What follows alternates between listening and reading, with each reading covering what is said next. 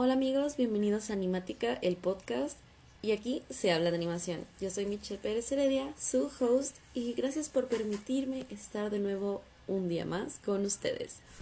El día de hoy venimos con unas noticias que, a comparación de, semanas anteriores, estas sí son muy buenas. Así que quédense ahí, que empezaremos.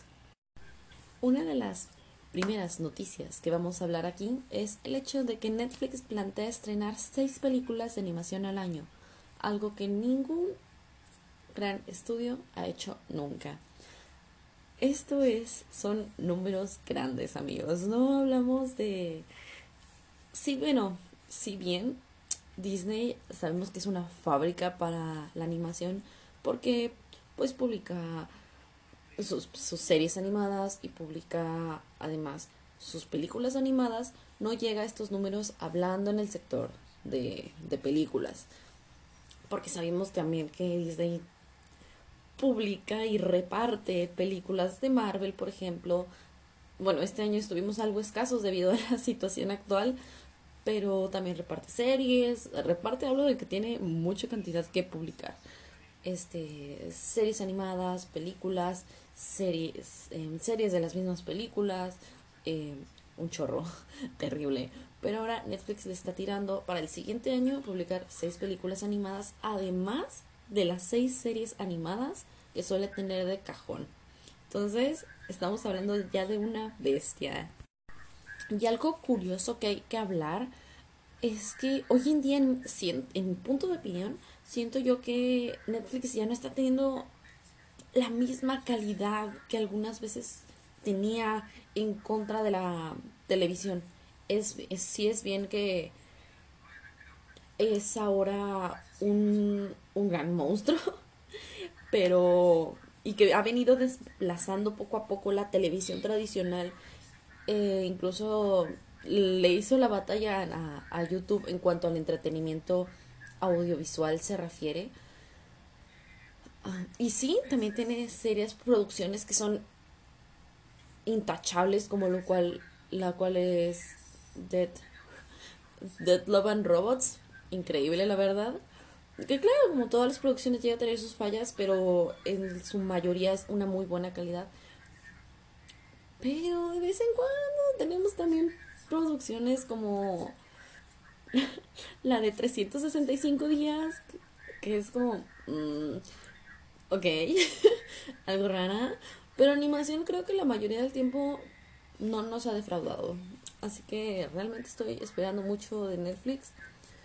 Que, uff, poquito a poco, sí se está, bueno, como que poquito a poco, ya se ha abierto un gran camino en, en esto de crear peleas y pensando que fue la primera plataforma donde se podían ver series y ahora, o sea, pagando una mensualidad y ahora ya tiene un chorro de competencia como lo es Hulu, lo es próximamente Disney Plus, lo es HBO, es Amazon Prime, es Disney, digo, es, perdón, es YouTube, ahora ya no sabes a quién poder pagarle, porque antes era solo pagar una mensualidad y ahora es demasiado, pero bueno, también conocemos que el año pasado Netflix fue nominado para para es algo que me duele todavía para la película de de Navidad la cual fue la leyenda de Klaus.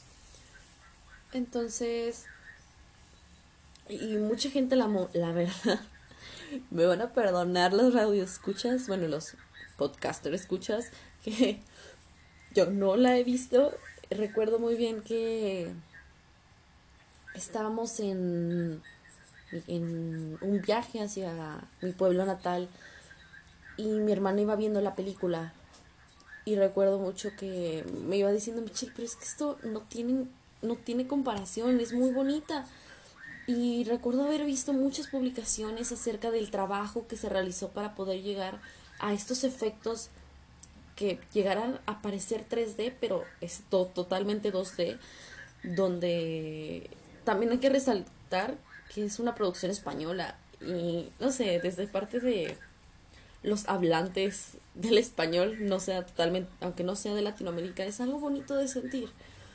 Em, lo, lo que planeé fue esperarme un año. Ya falta poquito para Navidad y no he recibido ningún spoiler. Y eso es algo impactante ya en estos días que estamos, bueno, que la globalización ya nos tiene con spoilers al día siguiente de la publicación de una película, pero lo he logrado, así que esperen una, una reseña de, de esa película pronto. No sé qué tanto, pero pronto. Uy, y una situación que me tiene emocionada. O bueno, que quisiera platicarles que ya fue viejita. Disculpen amigos, aquí no se tienen las noticias más nuevas. De vez en cuando hablamos, por ejemplo, de lo de Netflix. Lo de Netflix se habló, se estrenó hoy, hoy la noticia, hoy nos la avisaron. Bueno, no nos la avisaron, fue publicada. Pero esto fue hace tres semanas. Mátenme, perdón.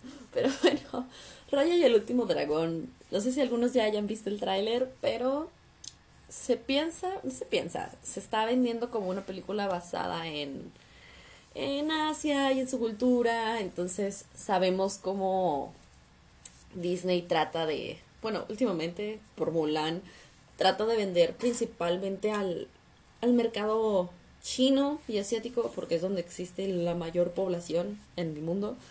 Y, uy, pues con Mulan no le fue tan bien, ya ven que simplemente ni a los a los latinoaméricos a, Latinoamérica no nos encantó porque eliminaron canciones que nos gustaban, eliminaron a Mushu, ni siquiera se presentó en estado en, en cartelera, los precios de, de poder ver la película eran muy altos, eran como 600 pesos aparte de comprar tu membresía, si es que podías tener Disney Plus, porque se puede. sin estar, o sea, ya ven que se va a estrenar en poco Disney Plus, pero bueno, el punto es que era muy caro acceder a esa película. Y en, en, tanto en China tampoco les agradó la idea, había situaciones que debido a su cultura no estaban muy de acuerdo. Pero a ver cómo resulta. Esto a lo mejor será una carta de lo siento, China. Perdónenme, pero miren, tenemos una nueva película basada en su en su cultura. Así que pues esperemos que procede, esperemos salga bien, ya que pues como sabemos la animación tarda un tiempo en realizarse. No, no es como que ayer se les haya ocurrido sacar una película sobre la cultura asiática.